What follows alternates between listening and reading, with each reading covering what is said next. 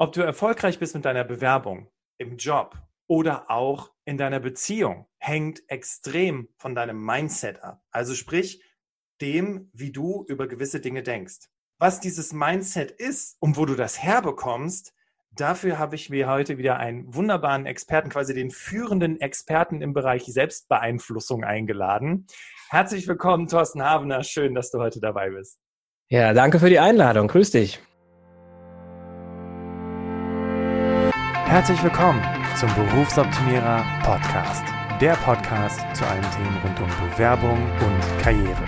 Jeden Mittwoch um 6 hörst du die neuesten Insights, die dir dabei helfen, beruflich das nächste Level zu erreichen.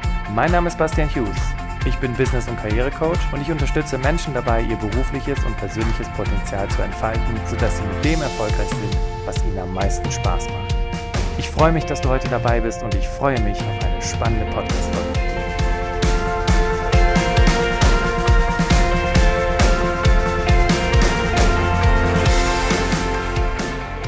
Ladies and Gentlemen, wie immer hast du die Möglichkeit, in Teil 1 dieser Podcast-Folge Thorsten Havener näher kennenzulernen, falls du ihn noch nicht kennen solltest, weil er ist wirklich sehr, sehr, sehr bekannt. Was das bedeutet, darüber sprechen wir aber später noch.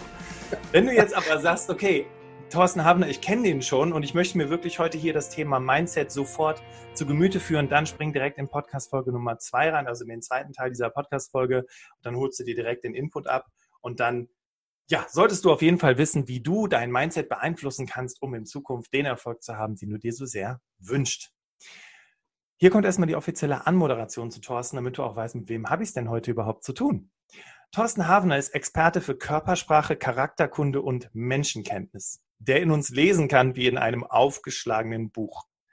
Okay, ich bin sehr gespannt, was das heute bedeuten wird. 30 Jahre Bühnenerfahrung, intensive Buchrecherchen, Hintergrundanalysen, Beschäftigung mit den unmittelbaren Wechselwirkungen von Körpersprache und Gedankenarbeit, aber vor allem dem genauen Beobachten seiner Mitmenschen haben Thorsten Havener zu einem der führenden Spezialisten in dem Gebiet geformt. Ich bin sicher, du bist nicht der Typ, der die ganze Zeit nur auf sein Handy guckt, wenn er irgendwie durch die Gegend läuft. Du schaust dir wahrscheinlich wirklich die Menschen ganz intensiv an, was? Ja, also ich habe das äh, mir mal irgendwann angewöhnt, in der U-Bahn auch oder in der S-Bahn nicht sofort automatisch dieses Handy rauszuholen und da reinzugucken. Natürlich mache ich das auch, ja. Mhm. Aber ähm, ich habe mir schon vorgenommen, auch mal so Inseln zu machen, wo ich sage, nee, ich schaue mal nach oben und ich gucke mal, was um mich herum so gerade passiert. Und das ist tatsächlich sehr, sehr spannend, weil du bist meistens der Einzige, der das macht. ja, krass. Okay, dann schließen wir das noch kurz ab. Darüber hinaus ist ja. Thorsten mehrfacher Bestsellerautor. Seine Bücher wurden in 16 Sprachen, unter anderem Chinesisch übersetzt. Und das fand ich besonders bemerkenswert. Auch in Japan führten seine Bücher die Charts an und lösten sogar Steve Jobs, Gott hab ihn selig, als Nummer eins ab. Sein aktueller Bestseller, Ich sehe was, was du nicht sagst, erschien im Oktober 2020 und wir werden mit Sicherheit noch die Gelegenheit haben, darüber zu sprechen im zweiten Teil des heutigen Interviews. Ja, Thorsten, nochmal schön, dass du da bist. Herzlich willkommen. Danke sehr. Danke für die Blumen und für die warmen Worte. Ich finde ja immer schön, wenn jemand am Anfang sagt, der ist sehr bekannt. da, das, das erinnert mich an ein Zitat aus Game of Thrones, wo der Tywin Lannister, also praktisch der Berater des Königs, der aber in Wirklichkeit der Ranghöchste von allen war, äh, der mal zu dem König der eigentlich ein kleines Würstchen war, die Antwort gegeben hat. Also erstmal der König sagt, ich bin der König. Und daraufhin sagte der Tywin Lannister, ein König, der sagen muss, dass er König ist ist kein richtiger König. Deshalb finde ich immer schön, wenn ich dann selber sagen muss, also ich bin total bekannt. Ja, ja. aber, aber wenn du das machst, ist das schön, da freue ich mich natürlich drüber. Ehre, wem Ehre gebührt, ne? Und im ja. Grunde genommen, du hast ja wirklich schon eine ganze Menge Sachen gemacht im Bereich Mindset, im Bereich Körpersprache, Mhm. Und die Damen und Herren, die uns heute hier zuhören, ich kann mir vorstellen, einige von denen, die sind gerade an so einem Punkt. Ich hatte dich in einem anderen Interview gehört, wo du auch über die Krise gesprochen hast und wo die halt sagen, oh, soll ich mich jetzt bewerben? Ist das gerade die richtige Zeit? Weil eigentlich bin ich total ja. unzufrieden in meinem Job. Und dann gibt es halt ja. auch Menschen, die gerne den nächsten Schritt gehen wollen und sich eben auch da noch so ein bisschen bremsen und deswegen finde ich es umso cooler, wenn wir heute wirklich über dieses Thema sprechen, dieses Mindset-Ding, was man ja überall heutzutage aufschnappt und was irgendwie in jedem zweiten äh, Kalenderspruch auf Instagram steht. ja, ja, genau so ist es, ja. Ja, genau so ist es. Doch bevor wir darauf ja. eingehen, ähm, Thorsten, ich hat, hatte mitbekommen, dass du seit deinem 18. Lebensjahr bereits selbstständig bist, also als, als Freiberufler unterwegs bist. War das mhm. mit deinem 18. Lebensjahr so der Anbeginn, weil du kommst ja aus der Zauberei unter anderem, ja. ein sehr, sehr guter Freund von mir äh, hat auch äh, in jungen Jahren als Zauberer gearbeitet. War das so der Anbeginn deiner Karriere oder hast du schon viel früher angefangen mit, mit Zauberei? Ich habe mit 13 angefangen zu zaubern und ganz sicher war der der Beginn dieser Leidenschaft und auch all dessen, was ich jetzt mache und auch die Bücher, die ich darüber geschrieben habe, also mein ganzer Werdegang lässt sich ganz sicherlich auf den Moment zurückführen, als ich das erste Mal auf der Bühne stand und den Leuten eine Zaubershow gezeigt habe, weil ich da gemerkt habe, ich kann das gut, es macht mir unglaublich großen Spaß und es ist etwas, das mich interessiert, was unheimlich viele Randgebiete hat, über die wir heute ja sicherlich noch sprechen werden. Also kann man ganz klar sagen, der Ursprung, der Kern dessen, was ich immer gemacht habe und auch dessen, was ich heute mache, ist ganz sicherlich die Zauberkunst, ja. Spannend. Das heißt, du warst einer dieser Kids, der wirklich gesagt hat, wenn ich groß bin, werde ich Zauberer und du hast es auch durchgezogen ich habe das so nie gesagt. Ich hatte nie dieses, wenn ich groß bin, werde ich das. Ich bin als Jugendlicher total geschwommen, ehrlich gesagt. Ich wusste ja. das nicht so genau. Also es gab so viele Dinge, die mich interessiert haben. Ich wäre gern Musiker geworden, ich wäre gern Schauspieler geworden. Ich habe sogar ernsthaft überlegt, Pfarrer zu werden, weil ich finde, dass das auch ein Beruf ist, wo du ganz toll vor einer Gruppe stehen kannst und deine Gemeinde ja auch letzten Endes, du hast über Mindset gesprochen, über Gedanken. Letzten Endes ist ein, ein Pfarrer wenn er das richtig macht, die Person, die genau das mit der Gemeinde macht. Ja, also evangelischer Pfarrer war bei mir lange Zeit ernsthaft im Gespräch. Ähm, ich habe überlegt, Zahnheilkunde zu studieren, weil mein Vater ist Zahnarzt. Ähm, also es gab tatsächlich ganz viele Interessen und, und nach dem Abitur habe ich mich dann an der Uni eingeschrieben für Übersetzen und Dolmetschen, weil ich in Sprachen gut war und meine Mutter auch Französischlehrerin war, als sie berufstätig war noch. Die ist inzwischen in Rente. Und nach dem Studium hat sich das dann einfach entwickelt gehabt. Ich habe also während meiner Schullaufbahn und während meinem Studium so viele Auftritte gemacht, dass danach klar war, ja, das machst du jetzt weiter. Es war also weniger ein, ein aktiver Wunsch oder ein aktives ähm, Sagen, ich mache das, sondern es war ein, ein Entwickeln und Ausbauen der Stärken über einen ganz langen Zeitraum. Und danach war die Frage dann irgendwann klar. Okay, und auch die Antwort, das war dann klar. Das ist total spannend, weil wir haben in dem Zusammenhang auch eine Frage von der Ulrike bekommen und das passt auch. Also über Instagram kam die Frage an dieser mhm. Stelle. Schöne Grüße, Ulrike.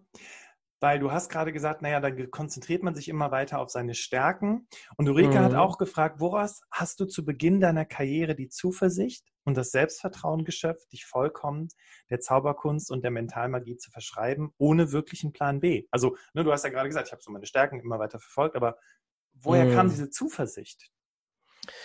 Naja, die Zuversicht kam einfach aus dieser langen Zeit, in der ich das gemacht habe. Also das war jetzt ja nicht so, dass ich mit 16 gesagt hätte, ich werde Mentalist, sondern ich habe mit Mitte 20 nach meinem oder mit Anfang 20, Mitte 20 nach meinem Studium habe ich gesagt, also das kann ich jetzt so gut, jetzt mache ich das einfach.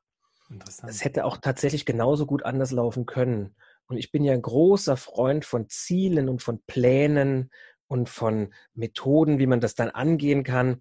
Ich bin aber genauso ein großer Freund davon, diese Pläne manchmal komplett über den Haufen zu werfen, manchmal Ziele auch komplett neu aufzustellen oder, wenn man das Ziel weiterhin verfolgt, völlig neue Wege zu gehen im Weg äh, zu diesem Ziel hin. Da ist nichts festgeschrieben. Da bin ich also äußerst flexibel und habe ja dann auch in der Zeit, in der ich mich dann als, als Mentalist auch komplett spezialisiert habe, das war um die Nullerjahre, also 2000 rum, habe ich schon zu den ersten Freunden von mir gesagt, ich glaube, ich spezialisiere mich jetzt noch weiter darauf hin, wohin die alle, woraufhin die alle gesagt haben, das ist langweilig, mach das nicht. Das war mir aber egal, ich hatte da genügend Selbstvertrauen. Ähm, also von daher, um die Frage zu beantworten, das Vertrauen konnte ich daraus ziehen, dass ich vorher schon 15 Jahre wusste, ich kann das, ich weiß das und ich werde da meinen Weg gehen, so oder so. Das ist sehr wertvoll, dass du das sagst, weil du hast ja auch, wie, wie sagt man aus personaler Sicht, einen Karrierebruch in deinem Lebenslauf, weil du hast es studiert, also du hast äh, Übersetzer studiert, ne? Ja. Und ja. dann aber gesagt so, ja, schließe ich jetzt ab, aber ich mache jetzt doch was anderes. Und das ist ja im Prinzip mm. auch der Beweis dafür. Aber Bastian, wenn ich dir da kurz reinsprechen darf, ich sehe das gar nicht als Karrierebruch. Das würde ich auch dem Personaler genauso sagen, wenn er mich daraufhin so ansprechen würde. Denn, also ich habe da auch lange drüber nachgedacht, warum hast du eigentlich Dolmetschen und Übersetzen studiert und danach ja eigentlich was ganz anderes gemacht, bis mir irgendwann klar wurde, das ist ja gar nichts ganz anderes.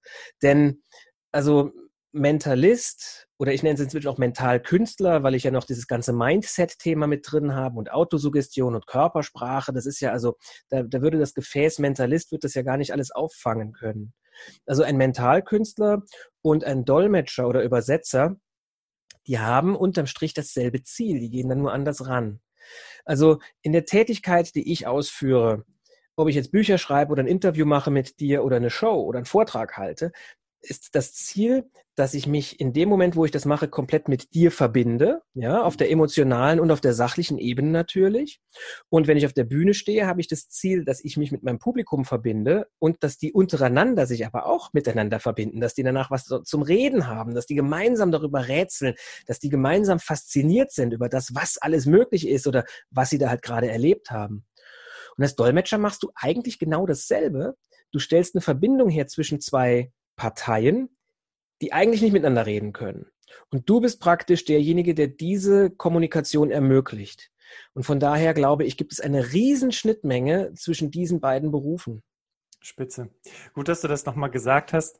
Das ist interessant, weil ich hatte neulich einen Klienten, der sagte zu mir, Bastian, ich habe hier meinen Lebenslauf und ich habe mich da mit einem Personalexperten unterhalten und das war vor 20 Jahren. Da sagt er, der Personalexperte hat jetzt eben gesagt, die haben da einen Karrierebruch, sie haben vor 20 Jahren in einer ganz anderen Branche gearbeitet. Und ich halte es genauso wie du. Und vor allem hast du aber auch nochmal was ganz, ganz Wertvolles den Damen und Herren mitgegeben. Und das verrate ich jetzt an der Stelle, weil du das, also in dem Zusammenhang, du hast ja auch da gemerkt, was du eigentlich schon für ein Talent hast in der Rolle des Übersetzers, also dass du ja ähm, bereits schon wusstest, was der sagen möchte, bevor er es gesagt hat. Und da sind wir ja schon auch ganz viel bei dem Thema Körpersprache, Gedanken lesen quasi ja, und ja. wo da die Verbindung ist. Und ich wollte es einfach nochmal unterstreichen.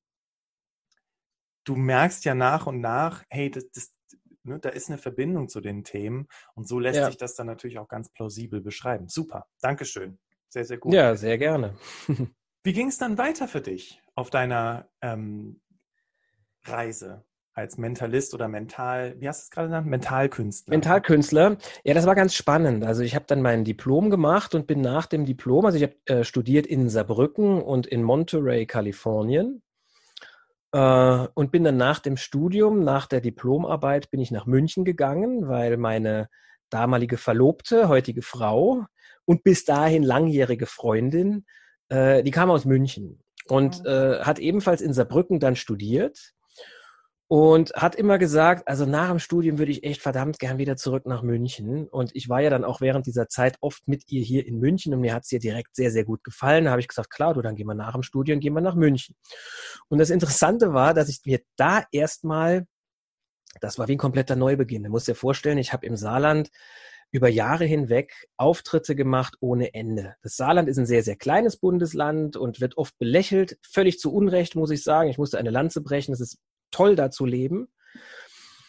Und vor allen Dingen ist es toll, wenn du nämlich irgendwas Besonderes machst, dann spricht sich das in so einem kleinen Umfeld natürlich ganz schnell rum. Und ich war da wirklich gut im Geschäft. Also ich war praktisch wie so ein Lokalmatador. Ne? Ich war im Saarland bekannt, über die Grenzen des Saarlandes hinaus hat sich das langsam schon abgezeichnet, dass das größer werden könnte.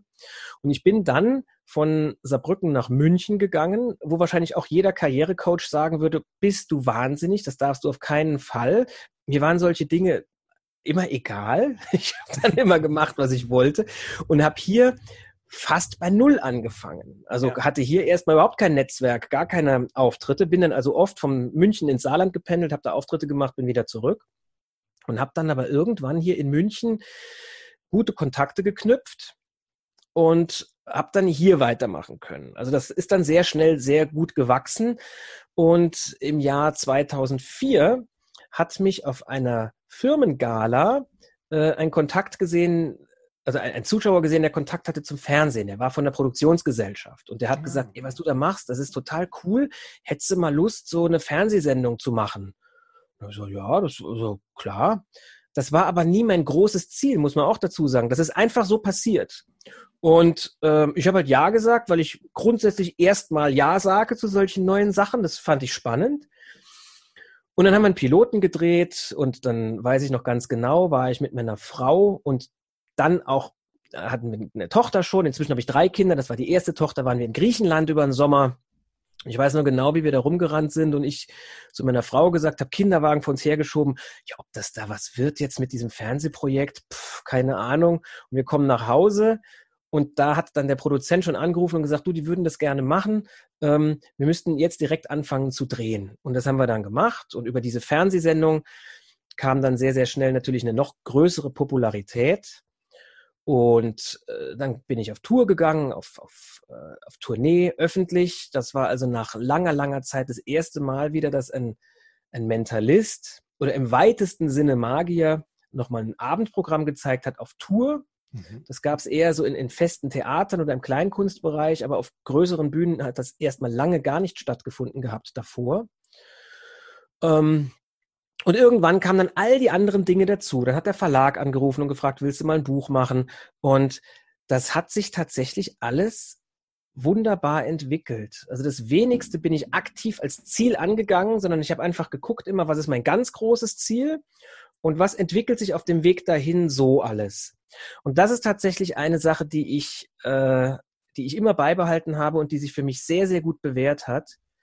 Nicht mich auf eine Sache zu fokussieren, denn die Energie folgt ja der Aufmerksamkeit. Wenn ich den Fokus nur auf einer einzigen Sache habe, dann kann es sein, dass ich ganz viele andere Dinge gar nicht mitkriege, sondern zu sagen, was ist das ganz große übergeordnete Ziel und was könnte ich denn so alles machen, um dahin zu kommen? Und dann warte ich einfach mal ab, was so passiert, weil irgendwas passiert immer. Ja, definitiv. Das hat sich wirklich gut bewährt. Das ist so interessant, genau, dass äh, ich habe das irgendwo aufgeschnappt, dass im Grunde genommen Fortschritt etwas ist, was du bewusst angehst und Veränderung einfach jeden Tag von selbst passiert. Also da musst du gar nicht so viel Einfluss drauf nehmen. Und jetzt hast du das gerade schon mit dem ganz großen Ziel gesagt und ich höre schon die Damen und Herren mit den Hufen scharren, sprichwörtlich. Das ganz große Ziel und ja. eine Klientin, an die ich gerade denke, die auch sagte, boah, was ist denn mein ganz großes Ziel?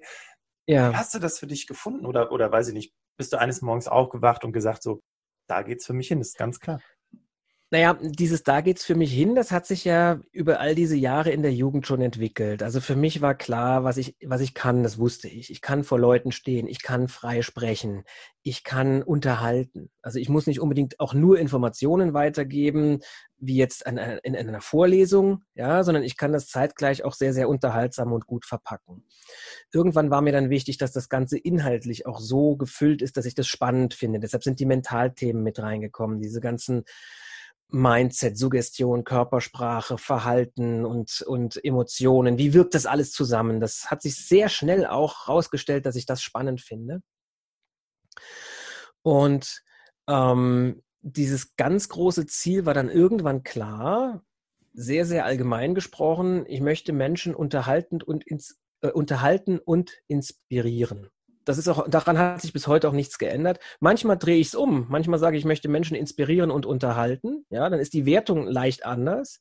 Aber es ändert sich nicht inhaltlich was dadurch, sondern nur von der Gewichtung. Wem ich, welchem Aspekt ich jetzt mehr, mehr Gewicht gebe, was ich mehr betone. Und äh, wie hat sich das geäußert? Also, ich bin ein ganz großer Freund davon, Collagen zu machen und Wünsche aufzuschreiben. Und ich werde nie vergessen, das beschreibe ich auch in meinem allerersten Buch, dass ich 2006, 2007 rum, in der Adventszeit, die für sowas perfekt ist, ja, die perfekt ist dafür, äh, die Zeit zu nutzen, nach innen zu schauen, weil es ist dann, es wird draußen früh dunkel, es ist kalt, es ist eher eine Zeit, wo man auch in sich schaut als im Sommer, ja. Und ich habe im in der Adventszeit eine Collage gemacht. Und auf dieser Collage, da waren da waren Theater drauf mit äh, Bühnen, die waren natürlich voll besucht, diese Theater. Und da war ein Haus drauf, das mir sehr gut gefallen hat, das ich bauen wollte. Da war sogar ein Auto mit drauf, das ich gerne mochte. Also einfach eine Collage, wo ich überlegt habe, was ist mir wichtig? Was ist mir wichtig beruflich? Was ist mir, beruf, was ist mir wichtig mit der Familie? Inzwischen hatten wir dann auch schon zwei Kinder, später waren es dann drei oder sind immer noch drei natürlich, Gott sei Dank. Ähm, äh, was ist mir wichtig als Hobby, was, was möchte ich für mich und was ist mir wichtig so in meiner, wie soll ich das sagen, mentalen, seelischen Weiterentwicklung. Also diese vier Bereiche, die waren auf dieser Collage mit drauf. Und ich würde mich an diese Collage vielleicht gar nicht mehr so gut erinnern können, wenn ich nicht vor acht oder neun Jahren äh, in den Keller gegangen wäre und hätte diese Collage gefunden und bin wirklich fast umgefallen, weil alles, was ich da draufgeklebt habe und was ich als Sätze so drunter geschrieben habe, hat sich verwirklicht. Und sogar teilweise bis in die bis in die Firma, von der wir das Haus jetzt haben, bauen lassen vor vielen Jahren. Also bis in die kleinsten Details. Und da war mir nochmal klar, dass so eine, so eine Ausrichtung, ein, ein, ein Fokus auf die Wünsche und vor allen Dingen auch Bedürfnisse und, und Ziele, die man hat, sowohl visuell als auch verbal, dass man es aufschreibt, als auch, dass man mit Leuten drüber spricht und dass man das immer wieder auch für sich positiv auflädt, also dass man das positiv besetzt mit einer guten Emotion, dass das eine unglaubliche Wucht hat. Und das ist auch immer noch eine Sache, ich mache das immer noch. Also ich mache immer noch Collagen, ich führe immer noch ähm, äh, Notizbücher, wo ich genau reinschreibe, was mich so beschäftigt, wo ich hin will. Inzwischen auch, was ich nicht mehr machen will. Es wird ja oft gesagt, auch man soll nicht das sagen, was man nicht will. Das ist totaler Quatsch. Man kann doch genau sagen, was man nicht will. Dadurch ergeben sich doch auch manchmal schon ganz klare Möglichkeiten, welche Richtung man eben nicht einschlägt. Und genau. gibt ja auch äh, Konsultationen, also Coaching-Konsultationen. Und eine der ersten Fragen, die ich meinen Klienten dann auch stelle, ist tatsächlich ganz oft, okay, du möchtest das und das erreichen oder du möchtest das und das ändern. Was bist du bereit, nicht mehr zu tun? Ja. Das war ja. eine lange Antwort auf eine eigentlich ganz kurze Frage. Ja, aber da war so viel drin und vor allem das Thema Vision Board. Ich erinnere mich dran, als ich meine auch jetzige Frau kennengelernt habe, die Caro, als wir, als ich mich gerade so mit dem Thema Persönlichkeitsentwicklung beschäftigt hatte und ihr von diesem Vision Board, von der Idee des Vision Boards erzählt hatte, es hing dann auch bei mir ja. damals in der Wohnung in Köln-Ehrenfeld. Ja. ja. Und sie hat es für sich umgesetzt und jetzt sagte sie letztens zu mir, so, ich habe alles erledigt, äh, ich würde jetzt gern wieder für dieses Jahr ein neues Vision Board machen. Und du denkst so, boah, wie krass, guck mal, was du alles erreicht hast. Ne? Ja. Und ich finde diesen, da gibt es einen sehr, sehr schönen Spruch von einem, von einem Coach, den ich sehr gut finde, der sagt immer, wir unterschätzen, was wir in zehn Jahren erreichen können und wir überschätzen, was wir in einem Jahr erreichen können. Im Sinne der Geduld ja. auch. Ne? Genau. genau. Und und du hast gesagt, das habe ich so ein bisschen festgehalten im Sinne von, das ganz große Ziel hing auch damit zusammen, was ist mir eigentlich wichtig? Und sich diese zentrale Frage einfach mal zu stellen, um dann für sich das große Ziel festzumachen. Danke. Das war wirklich super wertvoll. Sehr cool. Und jetzt in dem Zusammenhang, jetzt hast du für dich das ganz große Ziel festgelegt, hast für dich gemerkt, okay, ja. jetzt habe ich viele Dinge schon erreicht. Ähm, auch du hast ja, ich hatte das in einem, in einem, Interview im Mai bei dir mitgehört, als du beim Vlad warst. Der Vlad, der äh, war auch schon bei uns im hm. Podcast, Vladislav mhm, Bachchenko. Mhm. mhm. Da hatten wir über das Thema Manipulation gesprochen. Da hattest du auch über das Thema Krise gesprochen. Bei dir war es ja genauso. Ich meine, du bist ja auch Bühnenkünstler, stehst auf Bühnen, bist in Theatern. Da hörst du schon, dass ich stöhne und, ja. zurück und anspanne und mich am Kopf kratze. Also mein Verhalten ändert sich sofort, ja. Ja, mhm. ja. Das ist kein einfaches Thema und das ist für viele Menschen schwierig. Und jetzt, wo wir das Interview ja. gerade aufnehmen, ist ja quasi November 2020. Wenn das Interview rauskommt, ja. haben wir 2021. Ist also wahrscheinlich immer noch in place.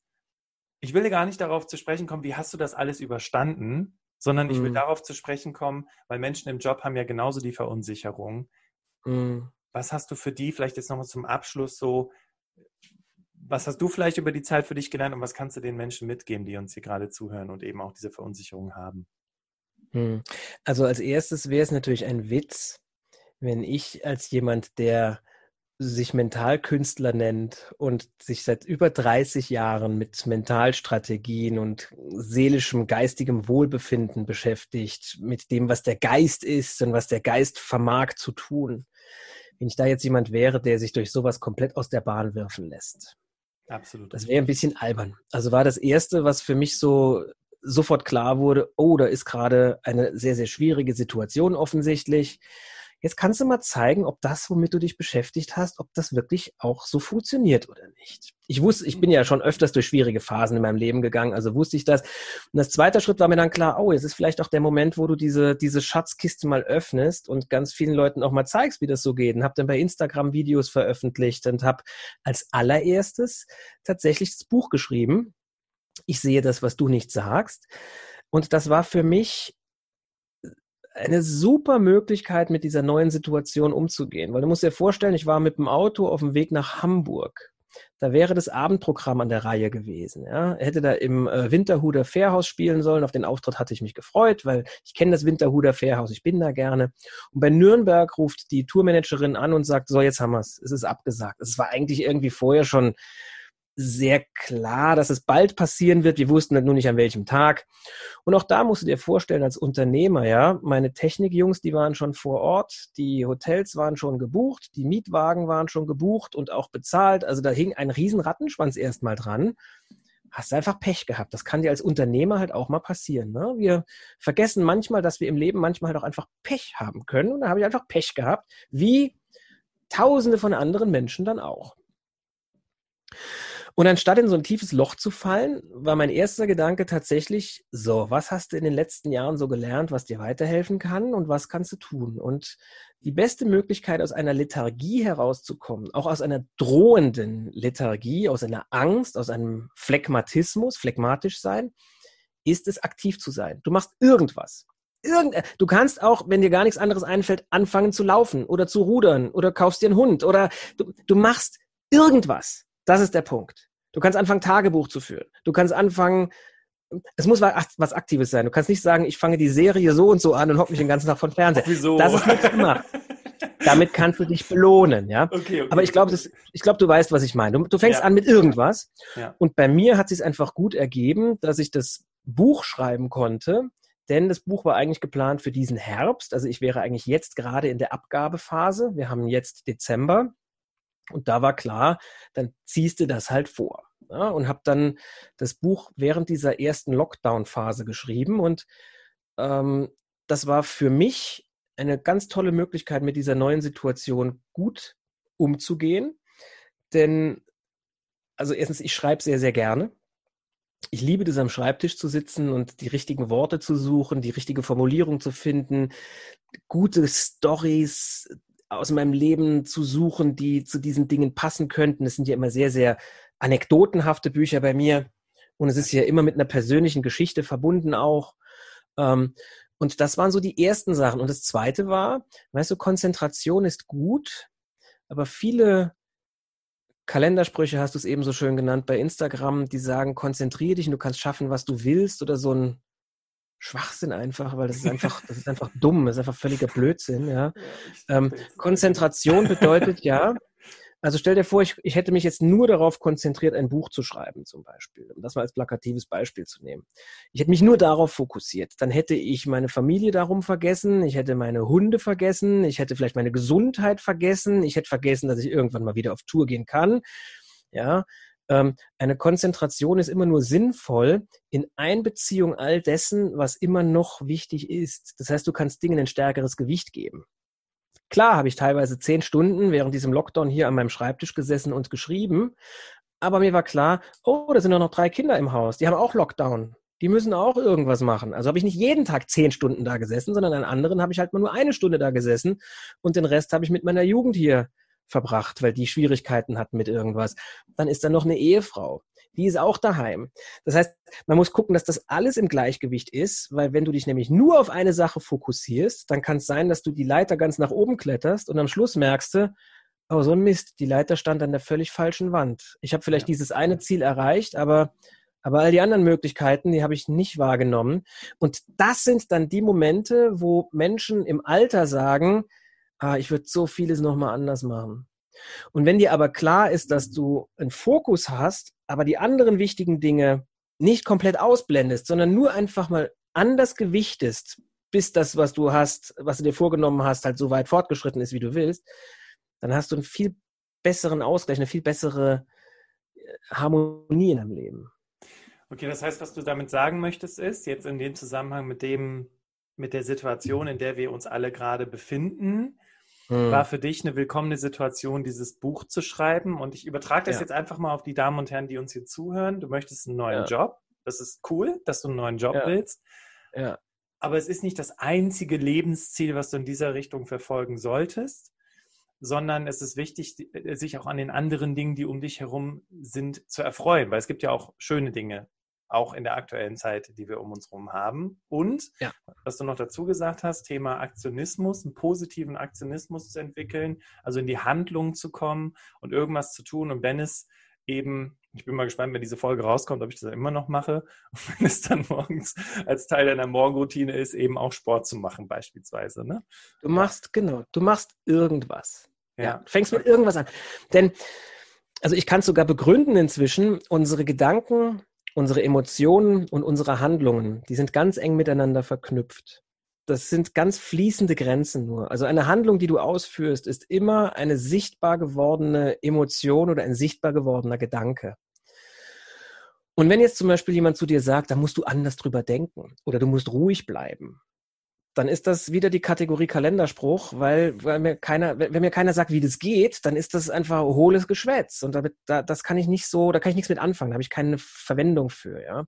ja. Wenn dir aber klar ist, wie eng unsere Handlungen, Emotionen und Gedanken miteinander verknüpft sind, weißt du, oft reicht es, eine Han andere Handlung auszuführen, um auf andere Gedanken zu kommen.